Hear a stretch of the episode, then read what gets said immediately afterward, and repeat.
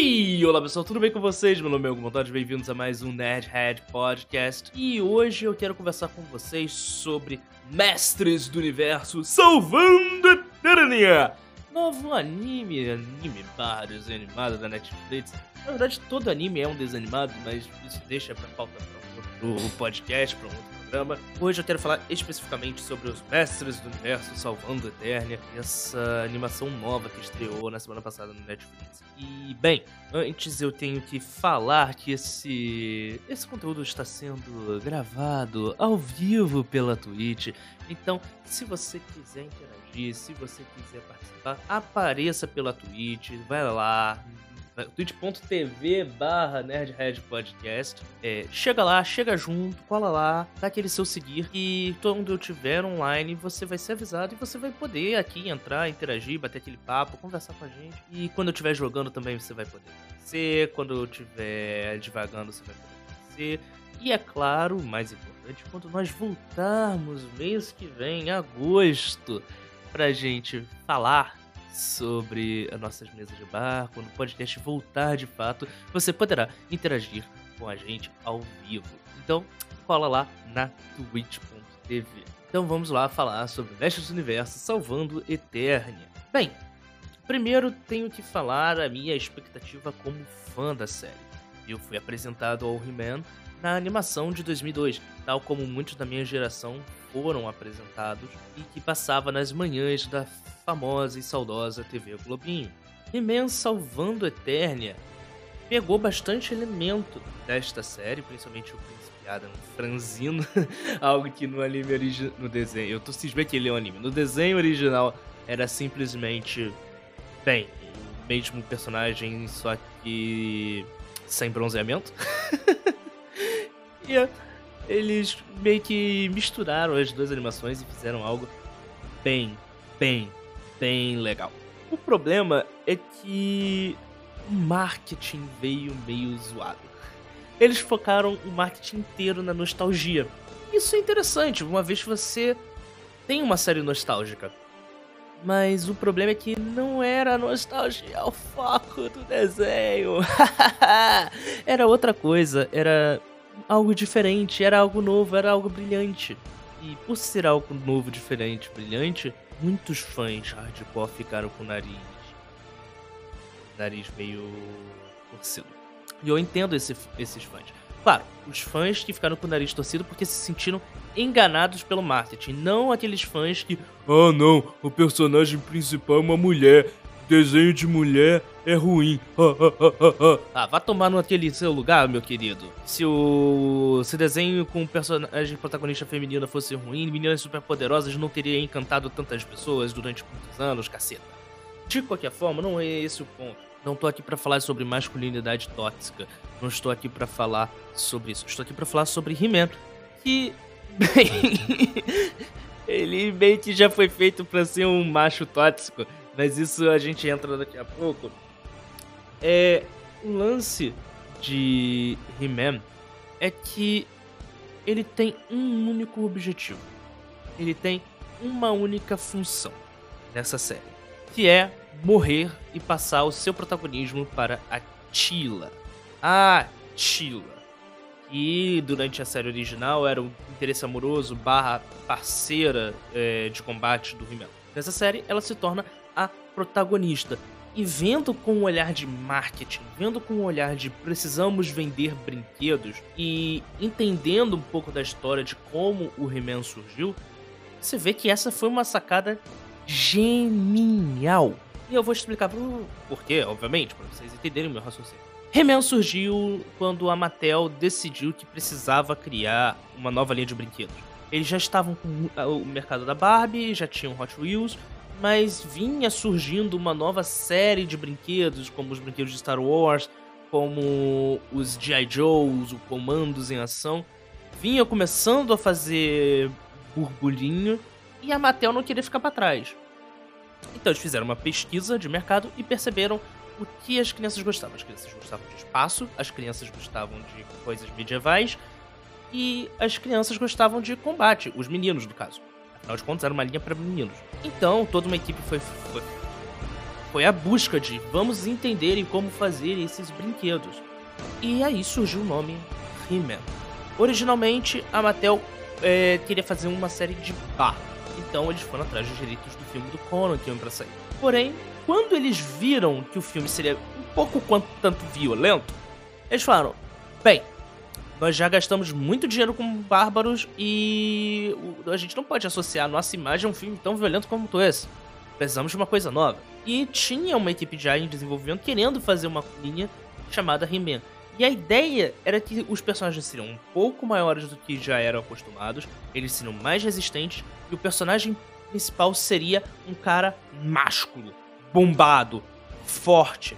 E eles precisariam de um slogan que seria I have the power. Porque a ideia era mostrar que a criança se sentisse no poder do controle da ação. Afinal de contas, quando uma criança ela passa o dia inteiro recebendo ordens, seja do professor, seja do pai, seja da mãe, seja dos avós, mas quando ela brinca e entra naquele mundo imaginário, é ela tem o poder. Então era isso que eles queriam vender, a fantasia de poder para crianças. E para isso o personagem tinha que ser eles queriam um personagem forte. Não que o, o, Não era criar identificação num garoto de 10 anos, de 6 anos, 5 anos. A ideia era mostrar que o garoto poderia ser foderástico. O mais nerd podia ser invencível. Surgiu o conceito de He-Man misturando a pesquisa que a Mattel havia feito, misturando tecnologia, ficção científica, bárbaros, e eles começaram a pensar em suas formas de linhas de brinquedo. Eventualmente, eles precisavam apresentar isso para as crianças e contar a história desses personagens. Surge os revistas em quadrinhos, que vinham, as primeiras revistas em quadrinhos vinham de brinde nas embalagens junto com o boneco. Eventualmente eles foram licenciados para DC Comics e a DC começou a expandir o universo, chegando a ter encontros entre o He-Man e o Superman. Mas havia um porém. Crianças a partir de 5 anos, crianças de 5 anos não sabem ler. Precisamos que as crianças conheçam os personagens. Então, vamos criar um desenho animado. E eles foram até a Filmation, que comprou a licença e começou a fazer o desenho animado. Originalmente seria um especial para TV, mas depois de várias negociações, chegou ao fato de ser uma série animada. E aí, vamos lá. A série animada reintroduz personagens como o Príncipe Adam, que é a contraparte do He-Man, da mesma forma que o Clark Kent é a contraparte do Superman. E o Príncipe Adam ele não existia nos quadrinhos. Originalmente o He-Man era um bárbaro. Minto, eu acho que tem. Ele foi apresentado primeiro nos quadrinhos. Inclusive, sim, ele foi apresentado primeiro nos quadrinhos. Mas era só em uma história e depois desaparecia. E depois o Príncipe Adam volta como personagem regular na, na franquia, no desenho animado. Mas originalmente o He-Man era um bárbaro que simplesmente vivia com os nativos meio no meio da floresta tal e ele vê a ameaça do esqueleto se aproximando e ele decide lutar contra essa ameaça e se torna um grande herói deste universo, deste universo chamado Eterno. Originalmente, tanto o esqueleto quanto o He-Man, eles tinham espadas do poder, que ao combinadas se tornavam as chaves para o castelo de Grayskull. Ou seja, eles só poderiam entrar no castelo de Grayskull se eles unissem as duas espadas. Um conceito que foi retomado no primeiro episódio desta nova série do He-Man de 2021. Então era um conceito que foi apresentado lá atrás e que retorna agora, algo que tinha sido ignorado durante a série original, a série de 2002, a série do He-Man no espaço. E oh meu Deus do céu, isso existiu? Com o desenho fazendo sucesso, a ideia é que enquanto o He-Man fosse um personagem musculoso, poderoso e destemido, o Príncipe Adam seria uma contraparte que cozinhava, dócil, quase um covarde. E de um. Ou como usando um termo pejorativo que era muito comum nos anos 80, ele era uma frutinha. Bem, é, a série naquela época já tinha lacração. Oh, como assim? O He-Man com lacração? Sim, o He-Man tinha lacração. O próprio ato do Príncipe Adam cozinhar o príncipe Adam se preocupar com os amigos, o príncipe Adam é, valorizar muito mais a saúde e a inteligência do que deveria ser a porrada nas pessoas. O He-Man não matava. O He-Man não matava. O He-Man, ele sempre tentava resolver os problemas no diálogo antes de sair na porrada. E ele era um bárbaro. E isso, para os conceitos e preceitos daquela época, era considerado como algo. Aí vem aquela coisa. É, o desenho, ele originalmente estava muito violento nos primeiros esboços. Aí o governo americano virou e falou assim: oh, você não pode fazer um comercial violento para crianças. Ah, mas isso não é um comercial, é um desenho animado. Você vai vender brinquedo? Vou, então é uma porra de um comercial. Então você não você tem que tomar abstinência nisso. Então começaram a censurar várias coisas para ele ficar mais amigável e começaram a botar o encerramento do No episódio de hoje nós aprendemos que é errado falar palavrão. Então, se você falar palavrão ou ouvir alguém falando palavrão, olhe nos olhos dele e manda ele para casa do Carvalho. He-Man! E era isso. O He-Man, ele tinha essa pegada de educativa e para os preceitos e os costumes dos anos 80, ele era uma série já lacrativa, tá? Usando um termo de hoje em dia. O lance é que veio She-Ra. A She-Ra tinha o mesmo detalhe, apostar no sucesso do He-Man, pegar o sucesso do He-Man, pegar o sucesso da Barbie, juntar os dois, criar um novo produto e vender para as garotas. Funciona. E isso amplia também o universo do o universo dos mestres do universo. E com o tempo, e conforme os brinquedos eram saindo, cada vez mais você tinha personagens alternativos. O sucesso era tão grande que a cada seis meses a Mattel reciclava e relançava a linha. O problema é que, eventualmente, o He-Man parou de sair os brinquedos do He-Man e parou de sair os brinquedos do Xereto, pararam de sair os brinquedos da She-Ra, mas os seus coadjuvantes começaram a surgir, começaram a ser ampliados. Porque o He-Man é um personagem, a She-Ra é um personagem. E se você tem um universo tão rico quanto o de Eternia, e você pode fazer brinquedos variados de N formas, e eventualmente vendê-los a um preço mais barato e ganhar na quantidade, porque os brinquedos de He-Man, por serem mais visados, acabavam ficando mais caros, os bonecos do He-Man, os bonecos da She-Ra acabavam ficando mais caros, então vamos vender coadjuvantes coadjuvantes vendem, vamos vender veículos, vamos vender coisas. E quando as crianças queriam começar a sua coleção, elas precisavam do He-Man, elas precisavam da She-Ra, elas precisavam de um mentor, de um gato guerreiro, e, bem, não tinha em estoque. Então isso fez com que as vendas do He-Man caíssem. E no desespero para recuperar as vendas surgiu o filme do, do Dolph Lundgren. E é, é um filme se tirar o nome He-Man, se tirar o nome Mestres do Universo do título, é um filme bom. Agora, considerando que se passa no universo de He-Man, no universo de Mestres do Universo, a gente ignora. Ainda assim, eles falaram: quer saber? Star Wars faz sucesso, vamos jogar o He-Man no espaço. E surgiram as novas aventuras do He-Man aqui. Alguém se lembra desse desenho? Então, assim, o lance é que o He-Man é muito famoso. O He-Man e a She-Ra são muito poderosos como marcas. Então, você num pensamento comercial, você não quer vender só He-Man. Você não quer vender só she Você quer vender o máximo de brinquedo possível do máximo de personagens possível.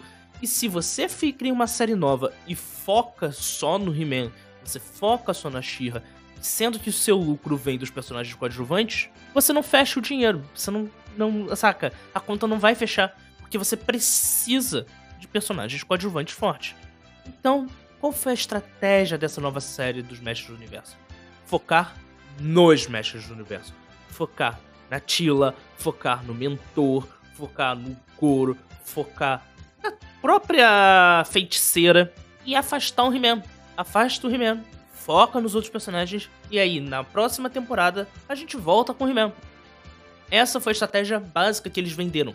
O problema é que toda a campanha de marketing foi feita para essa é a nova série do He-Man. Você vai ver o He-Man. E é claro que você vê o He-Man no primeiro episódio, você vê ele nos flashbacks, mas ele não é o foco. É, é, é, é praticamente como se estivesse seguindo a tendência de Harry Potter sem Harry Potter, Mortal Kombat sem Mortal Kombat e agora He-Man sem He-Man. Isso é ruim? Não, não é ruim. Isso é diferente.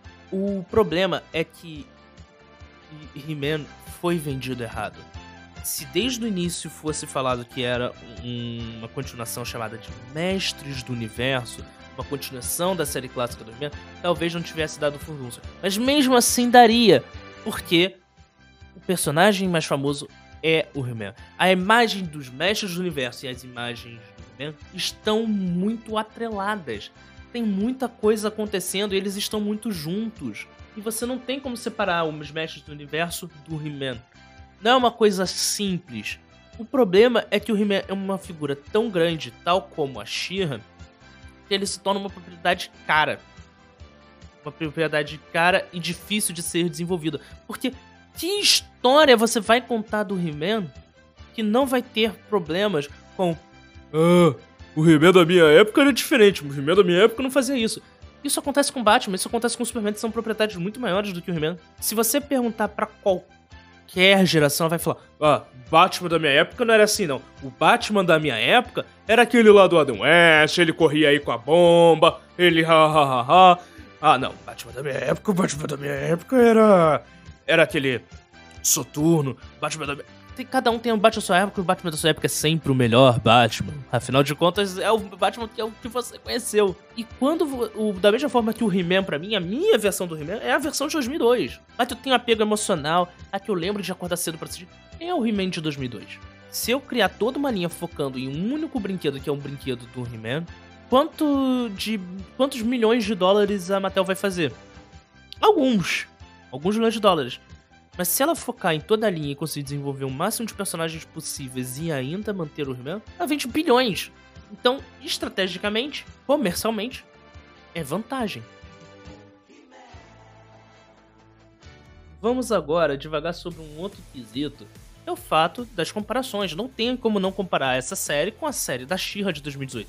Que fez a mesma coisa, focou nos personagens secundários, mantendo a Shira como co-protagonista e ainda desenvolvendo o universo numa animação que, convenhamos, é muito mais bem feita do que essa, muito mais bem trabalhada, o... e com roteiros que focando em pautas importantes para os dias atuais. A série de 2018 da Shira é melhor do que a série de 2021 do He-Man. Mas, e desde o início, a série foca dizendo que esquece a série de, dois, de 1980. Esquece a série dos anos 80. Essa Shira é outra Shira. Este, essa Endor é outra Endor. É um outro universo, é um novo conceito. Nós vamos reapresentar o personagem. Nós vamos rebutar a história, rebutar o universo. E agora a Shira, as princesas do poder terão mais protagonismo e vamos dividir a tela com a Shira. A Shira não vai ser o foco principal. Foi uma estratégia que funcionou, teve cinco temporadas, muita gente gosta da série mas eu não sei em número se vendeu tanto brinquedo quanto a Mattel esperava. Porque se tivesse vendido, eu duvido que teria sido permitido que o Kevin Smith e a Netflix fizessem essa série com uma outra estratégia. Você não muda uma estratégia radicalmente se funcionou, se está funcionando. Então aí fica a reflexão. A série é boa? A série é ruim? Olha, como questão de roteiro, a série é boa, a série é muito boa. E é uma ótima forma de você apresentar os mestres do universo para o seu filho, para o seu primo, para pessoa mais jovem que não conheça aquele universo. Todavia, não é uma boa série para apresentar o He-Man. Talvez numa próxima temporada eles façam isso. Ou talvez na próxima série, porque eles vão fazer uma nova série do He-Man em CG, já foi anunciada, não sabe qual, quando vai sair, e que não terá nenhuma ligação com essa série. Então, talvez na próxima série sim seja focado nos mestres. Talvez eles estejam focando esta série para focar nos mestres do universo e a próxima série para focar nos mesmos. E aí, dividir em três franquias. Você vai ter uma franquia, franquia do He-Man, uma franquia dos Mestres do Universo e uma franquia da She-Ra. Interessante. Mas isso só o quem vai saber é a equipe comercial da Mattel. Então, se você tá reclamando aí que você não gostou do, desse novo desenho do He-Man, se você achou ruim, se você achou bom, bem, quem vai dizer se isso vai continuar ou não, não é o número de audiência, não é as críticas, é a quantidade de brinquedo que será vendido. Então, bem, vamos ver o que as crianças vão escolher. Afinal de contas, elas têm o poder. Não você, marmanjo barbado de 20 e poucos anos, 30 e poucos anos, 40 e poucos anos, que acha que tem a força. Você não tem. O poder é das crianças, não seu. Então é com isso que eu concluo aqui o podcast de hoje. Nós, agosto está voltando, nós voltaremos em agosto com episódios da nossa mesa de bar. Espero que vocês tenham curtido.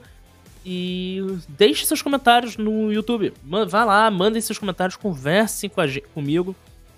E me digam se vocês gostaram, se vocês não gostaram, se vocês concordam com o que eu falei. Na próxima segunda-feira provavelmente vai ter a crítica que eu fiz da série para uh, o site Referência Nerd, mas baseado aqui nesse podcast vocês já devem imaginar um pouco da minha opinião, da minha crítica. Então é isso, obrigado por assistirem até aqui, obrigado por ouvirem até aqui, um forte abraço, até a próxima e tchau. Este podcast foi editado pela Montaldi Produções.